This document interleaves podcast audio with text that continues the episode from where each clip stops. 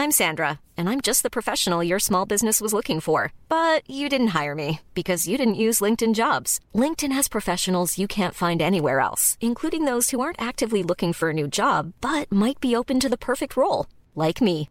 In a given month, over 70% of LinkedIn users don't visit other leading job sites. So if you're not looking on LinkedIn, you'll miss out on great candidates like Sandra. Start hiring professionals like a professional. Post your free job on linkedin.com/spoken today.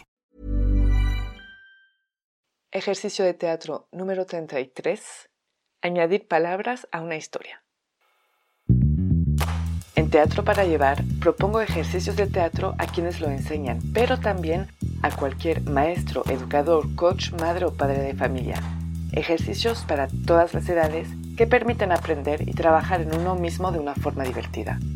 Les compartiré mi experiencia y lo que cada actividad aportó a mis clases y algunas anécdotas. Así que levantemos el telón.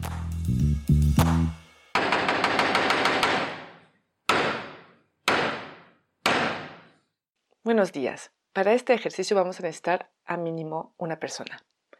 Lo que hago es que voy a reunir en un papel unas palabras, unas 30 palabras que yo escribo o pido a los participantes que me vengan a decir o que vayan a escribir a esconditas en un papel algunas palabras, las que sean, pero tener unas 10, 15, 30 más palabras según los participantes. Una vez que tengo mi lista, le voy a pedir a una persona de subirse al escenario y empezar a contarnos una historia improvisada, inventada o vivida, no importa, y de vez en cuando le lanzaré una palabra de mi lista en el orden o no que esa persona tendrá que integrar en su historia. Obviamente la historia cambiará, pero seguirá su curso. En una historia contada puedo lanzar unas 10 palabras, por ejemplo, por persona, pero puede ser más, menos, va a depender mucho de la persona que tienen enfrente, ver hasta dónde pueden ir y pues nos toca a nosotros los maestros de sentir eso. Las variantes para este ejercicio, una que yo hago mucho es de poner a dos personas en el escenario que están conversando. Y voy a lanzar a una de las dos personas las palabras que tengo en mi papel, a todas a esa persona, o de repente voy a lanzar a una persona y después a la otra y después otra vez a la otra. También me gusta que no sea tan previsible, entonces igual y lanzo dos palabras a una persona, tres a otras seguidas. Intento cambiar un poco el ritmo para que no prevén y no se predisponen a reaccionar con anticipo. Otra cosa también que se puede hacer es que en vez de palabras se puede poner gestos como por ejemplo bostezar, amarrar sus zapatos, matar a una mosca, aplaudir, etc.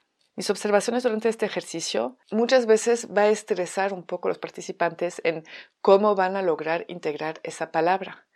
Entonces, a veces la ponen sin que realmente la palabra tenga un sentido, aporte algo a la historia.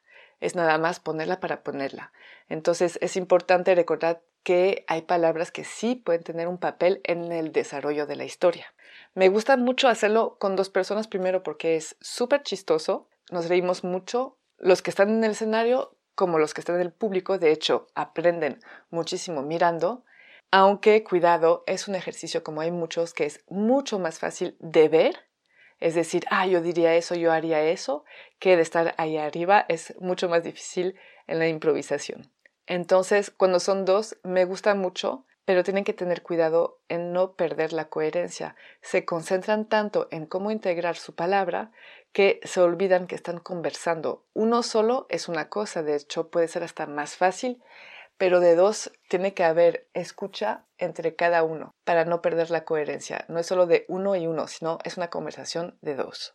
Algo también importante, ya que tienen un poco de experiencia, tal vez no pedirles eso desde un principio, pero que no se olviden, sobre todo cuando son dos, pero también uno solo, que tienen que reaccionar a lo que están diciendo. No es solo hablar, sino es también actuar. Si el otro está hablando y cuenta algo chistoso, el que lo escucha se tiene que reír. Entonces, no olvidar la reacción en la improvisación, lo que pasa muy seguido. Las palabras claves para este ejercicio son la improvisación, el lenguaje, la escucha y la construcción narrativa. Es todo para hoy y les digo hasta muy pronto.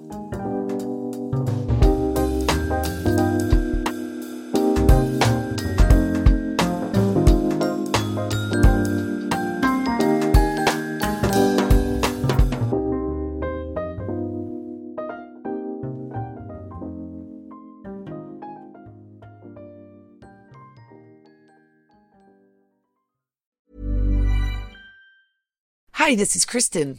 And this is Jen from My Mom So Hard. And we're here to talk about By Heart. Do you remember when you were nursing and you were like, I want to give the best thing I can to my baby? Well, we've got that for you. It's called ByHeart, and it is a infant nutrition company built from the ground up to deliver real innovation on behalf of babies and parents. Curious about ByHeart? Redeem your welcome offer at byheart.com slash podcast with code MOMS20 for a limited time.